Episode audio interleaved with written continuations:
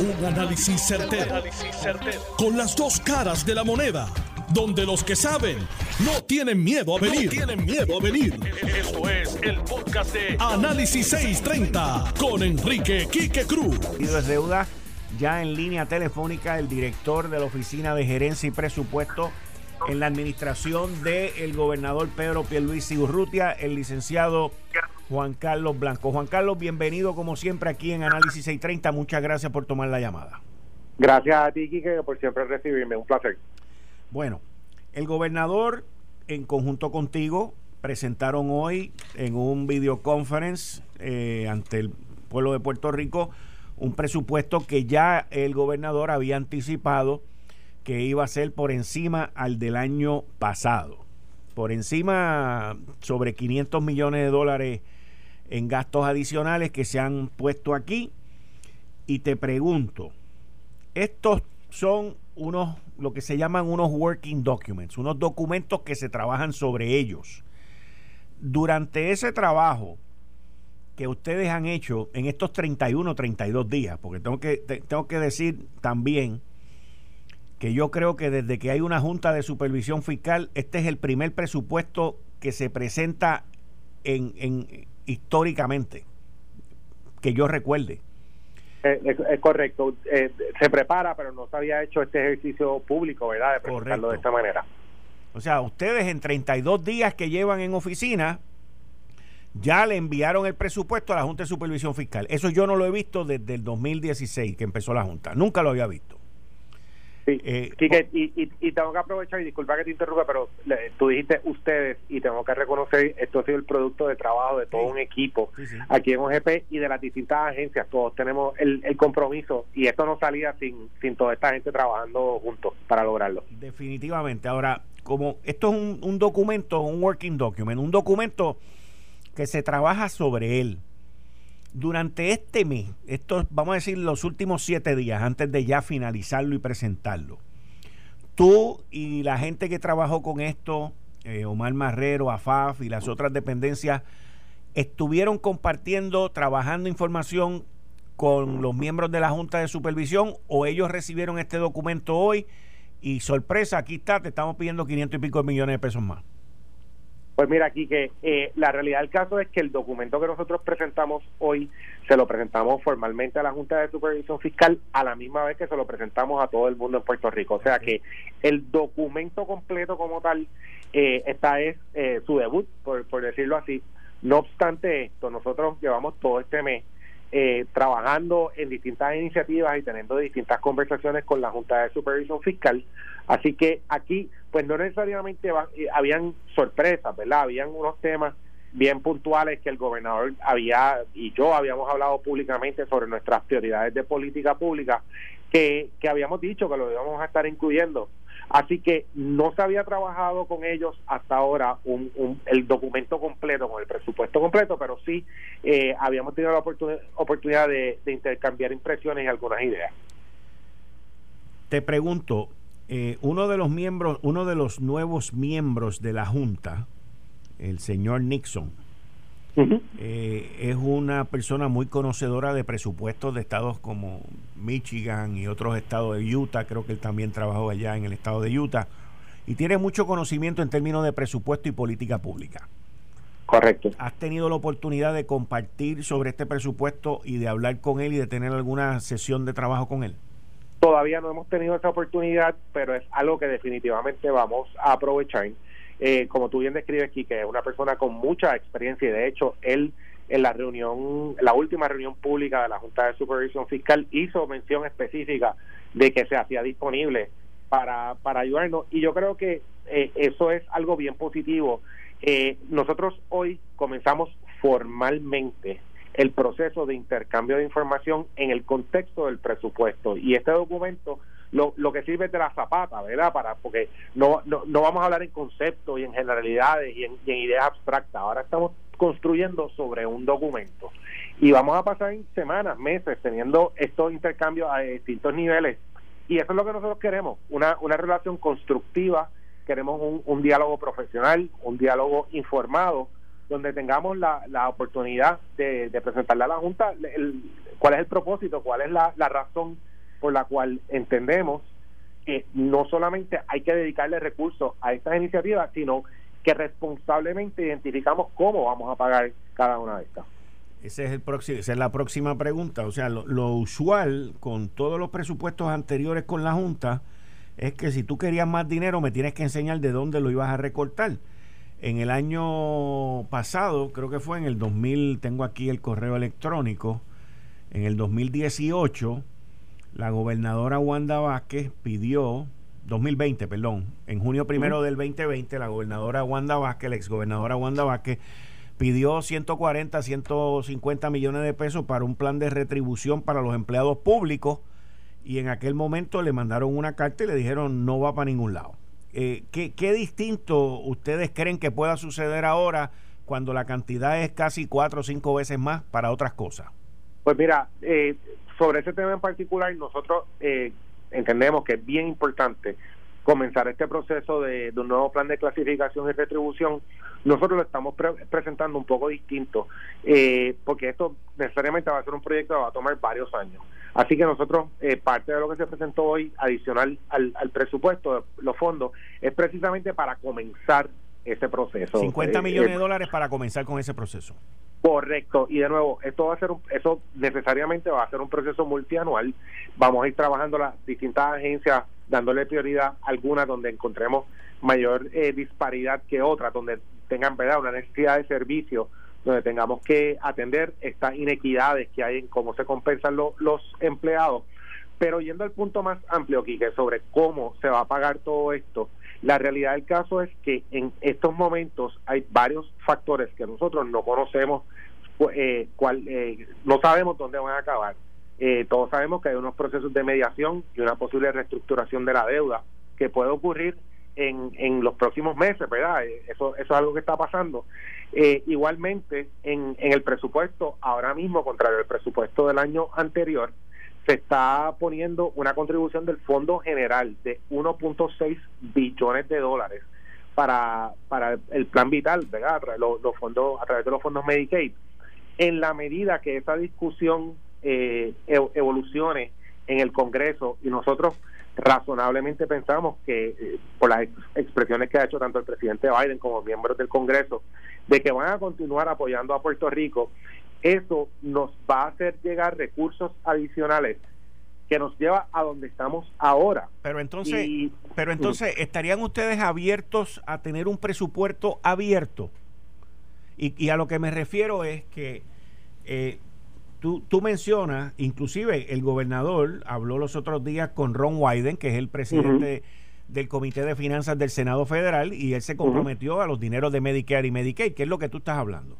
La expectativa de ustedes entonces es que el gobierno federal cubre esos 1.600 millones, pero eso no lo vamos a saber con mucha probabilidad quizás hasta octubre. La pregunta es, ¿están dispuestos ustedes a aceptar un presupuesto abierto donde quizás la Junta les pueda decir a ustedes, mira, por los primeros tres meses del año no te puedes gastar los dineros programados adicionales de los 500 plus millones que tú me estás pidiendo, pero sí, si te aprueban eso, yo te los puedo aprobar más adelante. E ese tipo de apertura y de, y de disciplina fiscal mientras el dinero no esté. Sí, eh, nosotros tenemos ahora mismo toda la apertura para continuar el diálogo, eh, pasar por el proceso. Tenemos tiempo, estamos a cinco meses, todavía a, este año le quedan eh, un tiempo. Eh, está el plan el proceso del plan fiscal que está corriendo para, paralelamente al proceso de presupuesto así que aquí hay algunas preguntas que ahora mismo no tenemos, como tú bien dices, una contestación eh, concreta, pero se van a ir definiendo sobre la marcha y mientras nos vayamos acercando al final de este año fiscal, el, el principio del próximo, yo estoy seguro que algunas de estas interrogantes se van a ir contestando y nos van a dar a nosotros la oportunidad de reevaluar este presupuesto, de continuar este diálogo con la Junta de Supervisión Fiscal y con la legislatura. Tengo que también, porque ellos son parte del proceso presupuestario, y estoy seguro que mientras vayamos aprendiendo más sobre el mundo y, recibiendo más información, vamos a poder precisar cuál va a ser el presupuesto que finalmente va a ser aprobado. ¿Qué mensaje le está enviando el gobierno de Pedro Pierluisi a los bonistas? Eh, pidiendo en un presupuesto a una isla que está en un proceso de quiebra más de 500 millones de dólares para gastar a días de que se vaya a presentar el plan de ajuste apretándolos a ellos. o sea, ¿cómo, ¿cómo tú balanceas una cosa con la otra? Bien sencillo, porque nosotros llegamos a esa cantidad de una manera responsable. Ya en el presupuesto, en el baseline que nos entregó la Junta de Supervisión Fiscal, hay unos recortes. O sea, que no es que nosotros necesariamente estamos eh, inflando el presupuesto y estamos manteniendo esa, esa disciplina fiscal. Pero no solamente a, a ti, a mí, a las personas que recibimos aquí en Puerto Rico, sino a las personas que tienen algún interés financiero, como, como lo son en este caso los bonistas, a todos nos conviene que en Puerto Rico hay un gobierno que funcione. Si Puerto Rico no es una jurisdicción con un gobierno funcional, con una economía viable, con un plan de desarrollo económico y crecimiento, aquí no va a haber para nadie.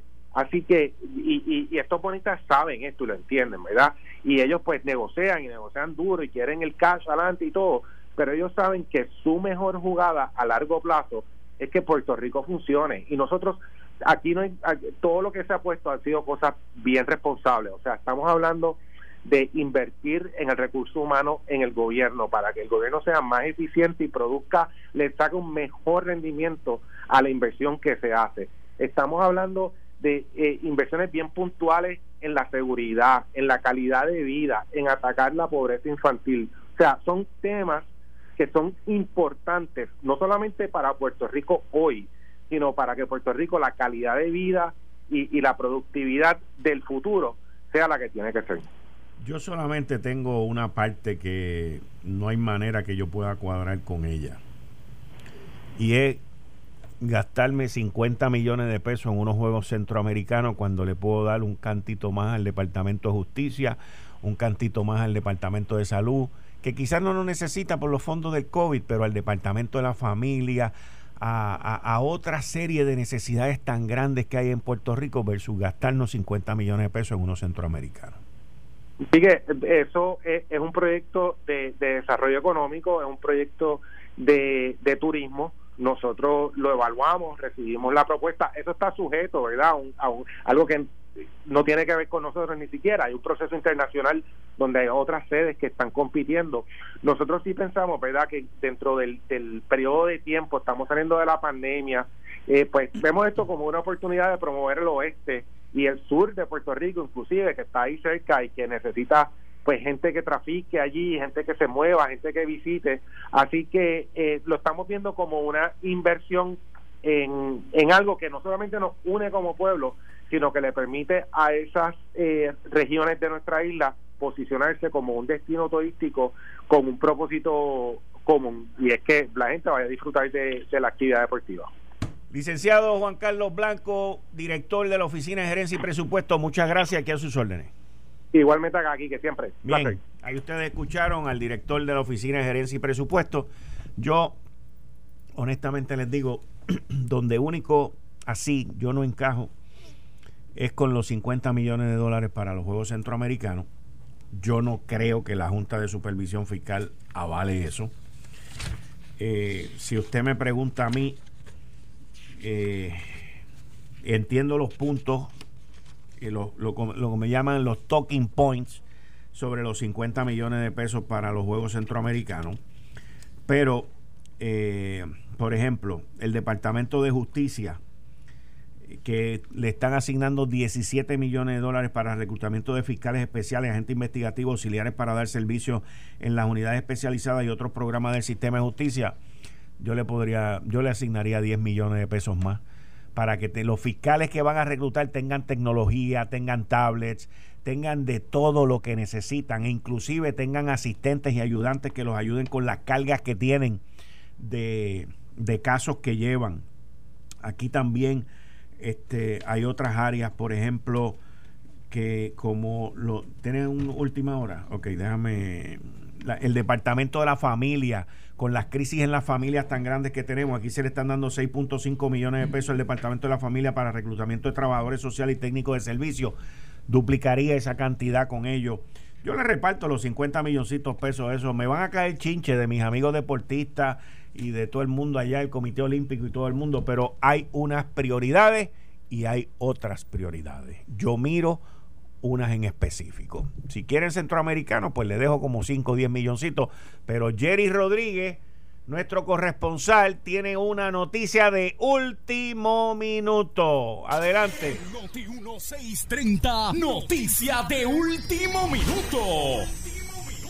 Buenas tardes, Kike, y buenas tardes a la audiencia nuevamente. Bueno, nos acaba de confirmar la oficina de prensa del negociado de la Policía de Puerto Rico que acaba de fallecer el séptimo policía a raíz del COVID-19. Pertenecía a la División de Autopistas de Caguas. Informamos el fallecimiento del séptimo uniformado que muere a raíz del COVID-19 y pertenecía a la autopista, División de Autopistas de Caguas. Eso es acabado de confirmar por la oficina de prensa de la policía, pendientes a Noti 1630 para la ampliación de esta información. Muy triste, muy, muy triste, muy penoso para este policía, para su familia, y le rindo mi respeto y mi tributo al séptimo policía fallecido por COVID.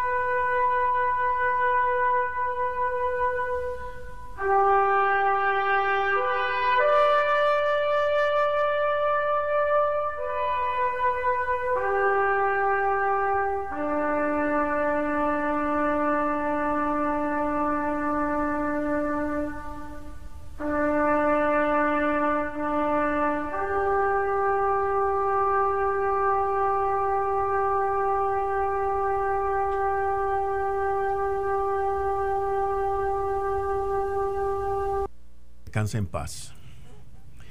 Esto nos debe de servir de energizante para tener el material, el equipo protector para todos los policías, para que estos oficiales que arriesgan su vida día a día eh, tengan todo lo necesario, todo lo necesario y, y minimizar esta situación. Ya hemos continuado perdiendo policías en Puerto Rico este año al COVID, a la criminalidad, y esto tiene que parar. Así que yo espero que el secretario del Departamento de Seguridad Pública, que el coronel que está a cargo de la policía, el negociado de la policía, que el ejecutivo en Fortaleza se aseguren de que la policía de Puerto Rico y otras dependencias, otras dependencias también, que son los que están en la línea de, de, de, riesgo, tengan el equipo protector, tengan la vacunación, tengan la disponibilidad de pruebas cuando se sientan mal, tengan todo, T-O-D-O, hasta que logremos vencer esto. Bueno, cambiando el tema. Tengo que tengo que felicitar, tengo que felicitar al presidente del Senado, José Luis Dalmau Santiago, porque así es como se demuestra liderazgo. Y él hizo unas expresiones hoy donde él afirma que el nombramiento de Héctor Joaquín Sánchez al Departamento de Educación no va a definir el futuro de la secretaria designada, Elba Ponte Santo. Hoy en el periódico El Nuevo Día, en la sección de opinión, también en el Internet, aparece una columna que yo escribo que se titula Departamento de Educación, Zona de Guerra. Y una de las cosas que yo pongo en esa columna es que hay gente que yo sé que le están diciendo a la secretaria designada, Elba Aponte Santo le están diciendo, si tú sacas a Héctor Joaquín, te van a confirmar y no va a tener problema. Y el presidente del Senado hoy tacha eso y dice que no. Dice que puede ser que sus compañeros sí, pero él como líder de esa delegación lo tacha y dice que eso no es verdad. La designada secretaria tiene que entender que la gente que tiene alrededor son los que han creado este bollete. Y que quede claro, yo no conozco a Héctor Joaquín, yo no tengo nada con él, pero vengo siguiendo esta trayectoria desde la época de Julia Kelleher. Y llevo viendo esto y aquí hay gente que no quieren que el individuo esté allí. Si yo fuera el gobernante, yo entonces querría que más estuviera allí, porque a alguien le está pisando. Y allí hay gente que quieren esa posición. Allí hay gente que son creadores y artífices del desastre que hay, del desastre que hay en el Departamento de Educación hoy de las escuelas, de la situación con los maestros, con los estudiantes, y son los que quieren entrar, mandar y correr el departamento. Y en vez de estar pendiente de cómo vamos a hacer para abrir las escuelas, de lo que están pendientes es cómo sacamos a Héctor Joaquín para repartir la tajada de los contratos y de todo lo que vamos a hacer aquí. Esa es la realidad. Tienen suerte que no soy yo, porque yo los hubiese limpiado a todos. No estoy hablando de la secretaria, ni estoy hablando de todo Joaquín. Yo hubiese limpiado a todos los que están causando todo esto, porque sé quiénes son, tengo los nombres, yo sé quiénes son, yo sé lo que quieren, sé lo que buscan. Y yo los hubiese limpiado a todos, los hubiese mandado en destaque al Departamento de Transportación Obras Públicas a tapar boquetes en las carreteras para que no se aburran y para que estén entretenidos trabajando en vez de estar creando chismes, sacando información a los medios de comunicación y haciendo todos los emborugos que han hecho. Pues mira, ustedes lo que quieren es tapar boquetes, para la calle van y los mando en destaque al Departamento de Transportación Obras Públicas. Porque lo que tenemos montado en el Departamento de Educación es un freaking Playard. Es el Playard de los mafiosos.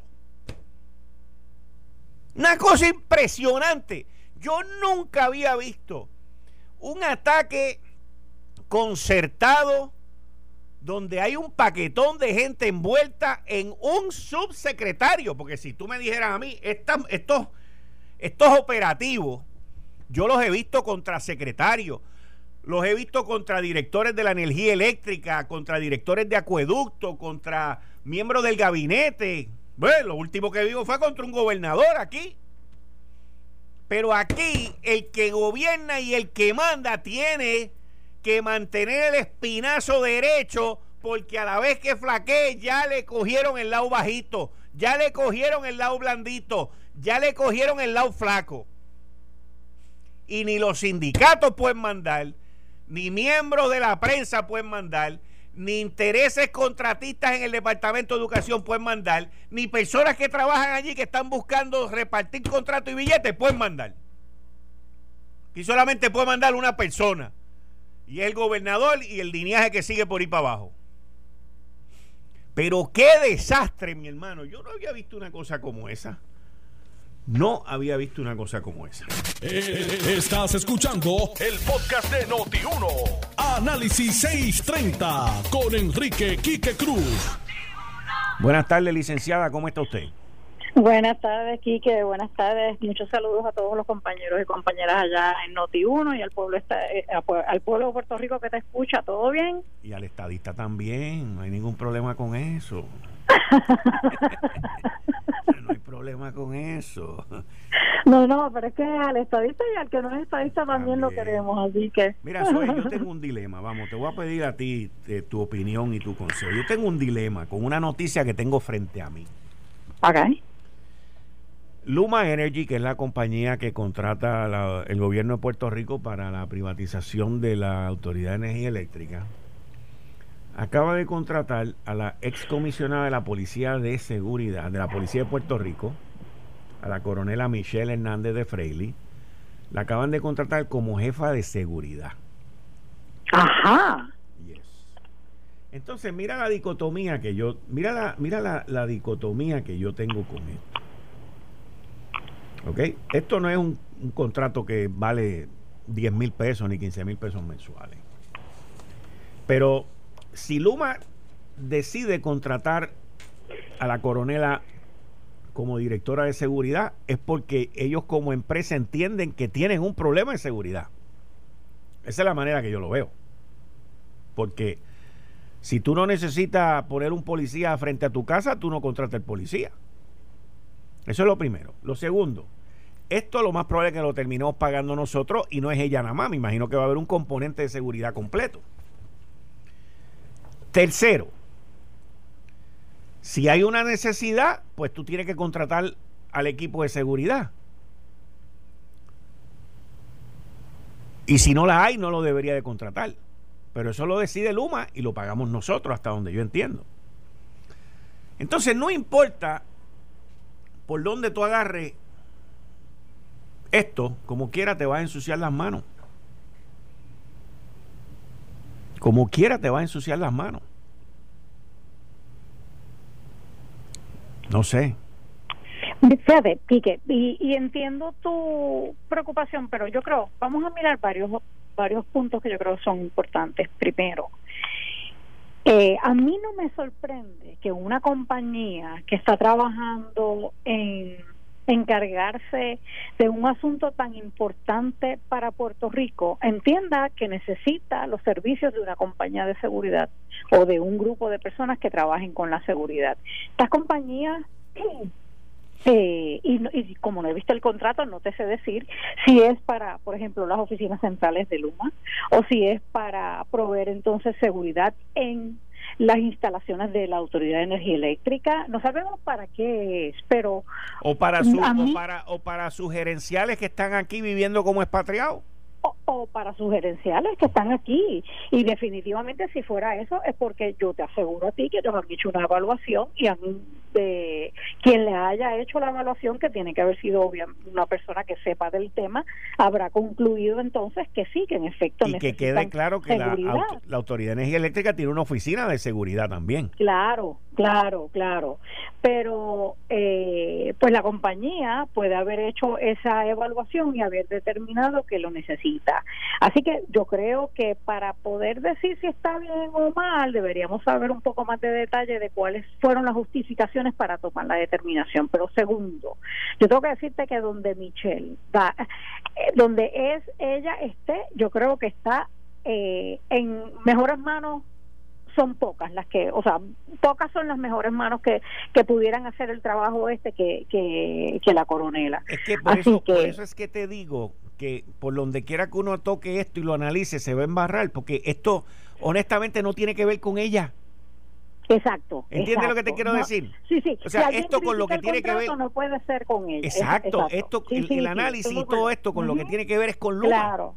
Pero fíjate, yo le añadiría dos elementos adicionales a la discusión. El, el tercer punto que yo creo que es importante aquí recordar es que cuidado de con qué esta compañía paga ese gasto porque el contrato, y yo confieso no haberlo visto completo y no sé qué detalle, pero Luma no puede ahora decidir que todos los gastos que se les ocurra que van a tener va a ser el pueblo puertorriqueño que los pague. Así que yo me preguntaría si en efecto, si determinan o si ya es, eh, o si ya es un hecho la contratación de la de, de Michelle, pues si ellos pueden, como tú dices, pasarle ese costo a ti y a mí. Cuidado con que quien está fiscalizando el uso de verdad del dinero que le pagamos nosotros eh, a Luma por ese contrato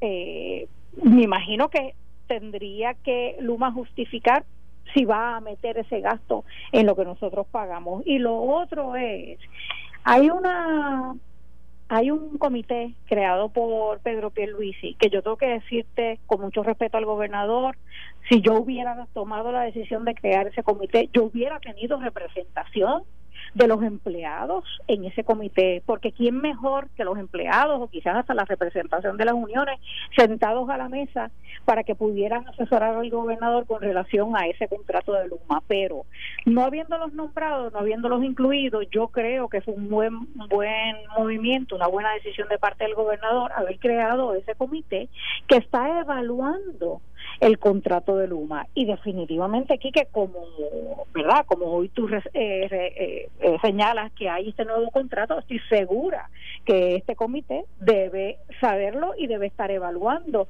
la necesidad, si alguna, de este tipo de contrato y quién lo va a pagar, cómo se va a pagar.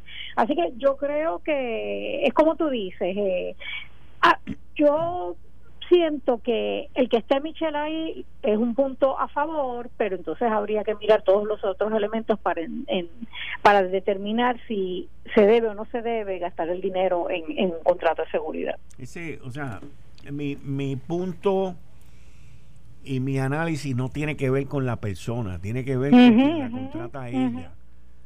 Porque, o sea, el, el problema que yo estoy viendo aquí con este contrato y lo mencioné aquí anteriormente hace fue antes de las navidades es que eh, Luma parece o puede ser que la cultura de la empresa sea así ok de verdad que no sé. Pero lo que me han mostrado hasta ahora es que no tienen mucha experiencia en trabajar, en, tener este tipo de contrato donde hay culturas distintas, ¿ok? Eh, dentro de territorio americano o territorio latinoamericano y tienen ahí un contrato que, pues, mano, si nos vamos a gastar 100 millones de pesos hay que gastarlo a como de lugar. Y, y te lo digo porque yo por varios años trabajé como expatriado eh, con una empresa americana en México. Y, oye, yo vivía bien, vivía muy bien. Yo no quería regresar porque vivía bien, pero tampoco era que yo vivía en la mejor urbanización de México. ¿Ok? Y, y tenía un departamento de seguridad y un carro blindado para que me transportaran porque la empresa tiene que ser susceptible a la cultura y a las personas con quien tú estás trabajando. Tú no puedes mandar para allá a un tipo que se crea que es el pachá y digo un tipo porque no sé si es hombre o es mujer o lo que sea, pero, o sea, tú, tú, tú tienes que, el, el, cuando tú vas en este tipo de misión, ¿ok? Cuando tú vas en este tipo de misión, tú tienes que ir llanito, tú tienes que ir bajito para que tú te integres. Y yo no veo que esta gente se están integrando. Entonces, tú, tú no te puedes integrar en una sociedad donde tus ejecutivos y tu cúpula corporativa llega como si fueran estos mega magnates. Estoy de acuerdo, estoy completamente de acuerdo contigo. Yo creo, Quique, que toda persona que le preste servicios al pueblo puertorriqueño tiene que tener un sentido de responsabilidad. Y estoy de acuerdo que eh, estos administradores de esta compañía, al tomar las decisiones, no deberían pensar cuánto dinero tengo, sino eh, dónde puedo conseguir lo mejor por el precio más barato o, tratar de ahorrarle dinero al pueblo puertorriqueño. Con eso estoy completamente de acuerdo. De hecho, yo voy a añadir una cosa más, Quique. Cuando yo estaba en Fortaleza, yo recuerdo algunas discusiones que yo tuve con José Ortiz, en aquel momento el director ejecutivo de la autoridad, y yo discutía y, y trataba de entender, y te confieso que nunca entendí, por qué asesores de la Autoridad de Energía Eléctrica tenían que gastar la cantidad de dinero que se gastaban, por ejemplo, quedándose en el Vanderbilt o gastando, yo no, no recuerdo cuánto, pero eran cantidades para mí que no se justificaban cuando la realidad de Puerto Rico es bien diferente a esa. Así que estoy completamente de acuerdo. Y sería una tristeza, sería horrible, sería inaceptable que Luma venga a alegadamente mejorar el servicio que da la Autoridad de Energía Eléctrica y padezca de lo mismo. De, de, de no tener conciencia al momento de decidir cómo gasta el dinero de los puertorriqueños y puertorriqueñas. Con eso estoy completamente de acuerdo contigo. Bueno, vamos a ver hasta dónde llega eso. Lo seguimos y, de, hecho a cada rato yo eh, que veo noticias digo, Dios mío, pero si esto lo hablamos Kiki y yo la semana Sí, no, no, es una cosa impresionante. Estoy segura, sí, sí, estoy segura. Mira, eh, ¿cómo, tú ves lo de la interpelación a 33 días de los miembros del gabinete están todavía buscando dónde están las llaves del baño de su oficina. Literal, eso que tú acabas de describir es así. Tú sabes, yo, yo tengo que decirte, yo he estado de los dos lados, si me permites el término de la vida. Yo he estado del lado de la legislatura, donde verdad se ha hablado del tema, pero también he estado del lado del Ejecutivo, donde se interpelan a, ¿verdad? a los jefes y jefas de agencia. Déjame empezar diciéndote un poco, Quique, a ti y al público que nos está escuchando. Las ese tipo de medida o ese tipo de sesión no es muy bien vista, particularmente. Tú dices por, por, la población en, eh, en particular.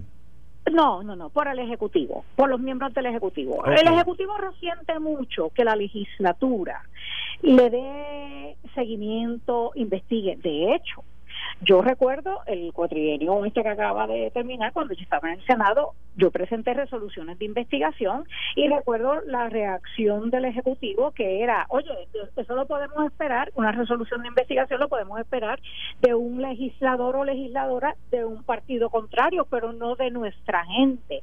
Así que siempre se ha visto las resoluciones de investigación y muy en particular las sesiones de interpelación como un mecanismo que presenta eh, un legislador, un grupo de ellos, de un partido contrario al que, ¿verdad? a la administración en, en el poder ejecutivo.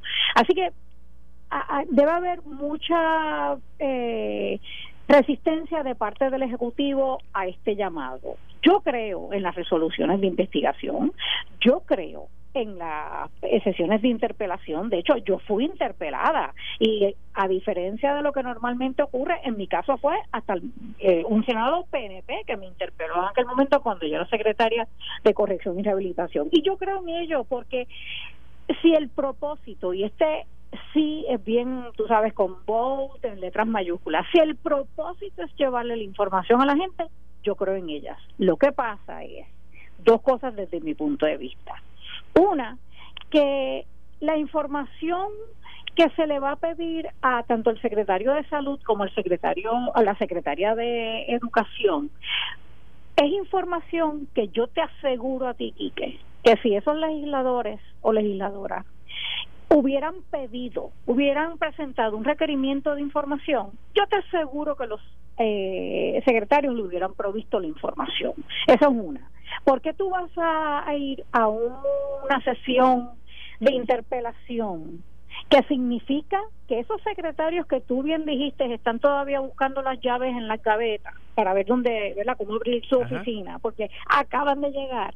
Esos secretarios, desde que saben que van a ser interpelados, han tenido que dejar de trabajar en lo que deberían estar trabajando, en lo que la gente necesita que ellos estén trabajando para prepararse cuando tú estás en el Ejecutivo, y te lo digo por experiencia, y tú eres notificada de que tú vas a ser interpelada, tú quieres devorarte toda la información de, de la agencia. Tú quieres ser la que más sepa de la agencia y quieres poder llegar allí a contestar. Tanto la secretaria de Educación como el secretario de Salud acaban de llegar. Así que, aunque te dije que yo creo en las sesiones de interpelación, yo creo que en este momento es un error ellos acaban de llegar, le pudieron haber pedido la información por un requerimiento de información.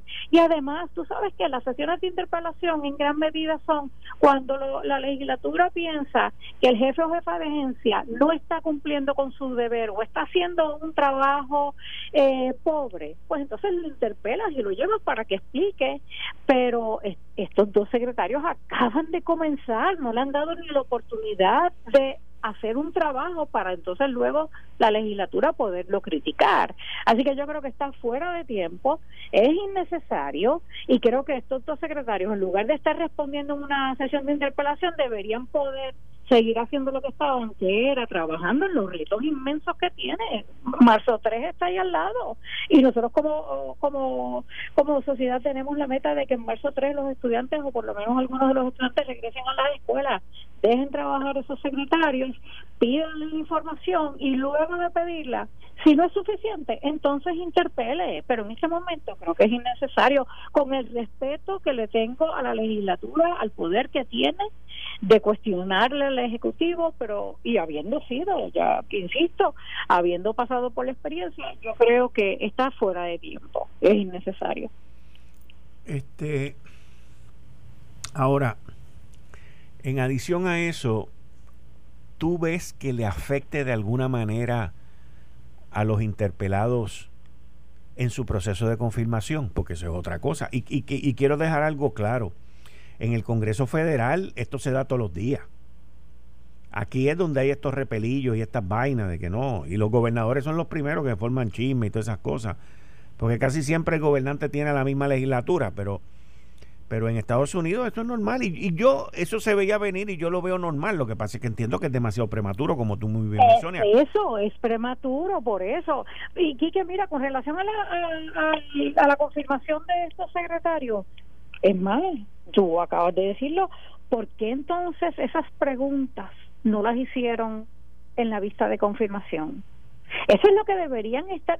Yo, yo te digo sinceramente, pensando en el secretario de salud y pensando en la secretaria de educación, eh, ellos tienen que estarse preparando en los ratitos que tengan, si alguno libre, para su confirmación. Pero ahora tienen que dedicarse a prepararse para la interpelación. Yo creo que tanto la legislatura, los legisladores, debieron haber utilizado eh, el tiempo o haber hecho las preguntas durante las vistas de confirmación. Y aunque yo sé que la interpelación es en la Cámara y es en el Senado donde van ambos eh, secretarios a ser confirmados, pero también se puede solicitar la, la o, el representante le da las preguntas al senador que esté en la vista de confirmación, o el mismo representante puede solicitar, porque eso se hace constantemente, el representante puede solicitar participar en esas vistas de confirmación. Así que yo creo que sí, como, te, como tú dijiste, yo creo que es prematuro, en este momento prematuro porque acaban de llegar y no le han dado ni tan siquiera una oportunidad para cumplir con su deber y ver cuán bien o cuán mal cumplen y entonces interpelarlo. Y segundo, creo que les resta tiempo a ellos dos de estar trabajando en cosas tan importantes que deberían estar pudiéndole dedicar tiempo en lugar de dedicárselo a prepararse para una sesión de interpelación. Te pregunto, Charles Schumer, la estabilidad, eh, el Partido Demócrata dice una cosa hoy, otra mañana. Hay gente que dice que lo que, que lo importante fue que nos mencionó. Yo digo que no, que no, que no, que, que inclusive fue peor, lo dije ayer, peor fue que vino su oficina y dijo que aquí no había consenso. Yo te pregunto a ti, eso es, en la lucha por los derechos, ¿hay consenso entre los que están luchando? Pero por, Dios, claro que no. Pues entonces, ¿qué le pasa a este individuo? No. no. claro que no. Ojalá hubiera consenso porque entonces las luchas no se tendrían que dar. Correcto. Sí, sí, no, no, pero por eso mismo, mira, y que cuando yo, yo sé que verdad aquí es, bien curioso porque cuando se hacen expresiones de alguien de allá afuera pues tú sabes se discuten aquí muchísimo y yo tengo que decirte pues a mí me alegra que el que Schumer haya Chuck Schumer haya dicho que él quiere hacer un, ¿cómo fue que él dijo? Un bold and big change que incluía tres bold and big change, yes. Ajá, que incluía tres cosas. Él mencionó en esa entrevista que tenía que ver con lo de eh, el COVID, si no recuerdo mal. Creo que lo segundo que dijo era la inequidad eh, social y económica que existe en Estados Unidos y tercero ayudar mejorar la democracia y, y entre cómo ayudar y mejorar la democracia en los Estados Unidos, él creía en que Washington DC y luego, ¿verdad? Dijo, y Puerto Rico se conviertan en estados. Yo creo que eso es tremendo argumento. Yo creo que es verdad. Yo creo que Puerto Rico y Washington DC nos convirtamos en estados es eh, mejorar la democracia de lo que debe ser la nación, ejemplo de lo que es democracia. Pero ¿sabes qué? Si hay consenso o no hay consenso, por lo mismo con la misma por, por la misma pregunta con que tú con que tú comenzaste este tema. El consenso no es necesario. A mí que nadie me diga que yo deje de trabajar para que Puerto Rico se convierta en Estado 51, porque allá los que están sentados y sentadas en esa silla, muchos de ellos no creen en eso. A mí no me importa, porque quizás como soy minoría y sé que no hace tanto yo, mujer, no hubiera podido votar si no hubiera sido que un grupo de muchas mujeres y muchos hombres pelearon para que hoy yo pueda votar. Pues tú sabes, quizás yo diría, es verdad, no hay consenso, déjame, déjame dejar mi lucha aquí. Pero como yo sé que los derechos se ganan peleando por ello. Y qué bueno que Schumer dijo lo que dijo, pero ¿sabes qué? entonces, claro que sí que es bueno, pero no podemos descansar en lo que él diga y lo que otros digan. Hay que estar metidos allá adentro y estar tocándole a la puerta e insistir que en efecto, que si en verdad la administración John Biden quiere hacer un bold and big change y mejorar la democracia, la estabilidad para Puerto Rico y Washington DC serían excelente paso para mejorar la, democracia de Estados Unidos. Licenciada Soela Boy, muchas gracias. Quique, como siempre, un millón de gracias a ti por la oportunidad. Que tengas buenas tardes. Gracias, buenas tardes. Ustedes escucharon a la licenciada Soela Boy todos los miércoles aquí a las 5 y 30 en Análisis 630. Esto fue el, podcast de Notiuno. Análisis 630 con Enrique Quique Cruz. Dale play a tu podcast favorito a través de Apple Podcasts, Spotify, Google Podcasts, Stitcher y notiuno.com.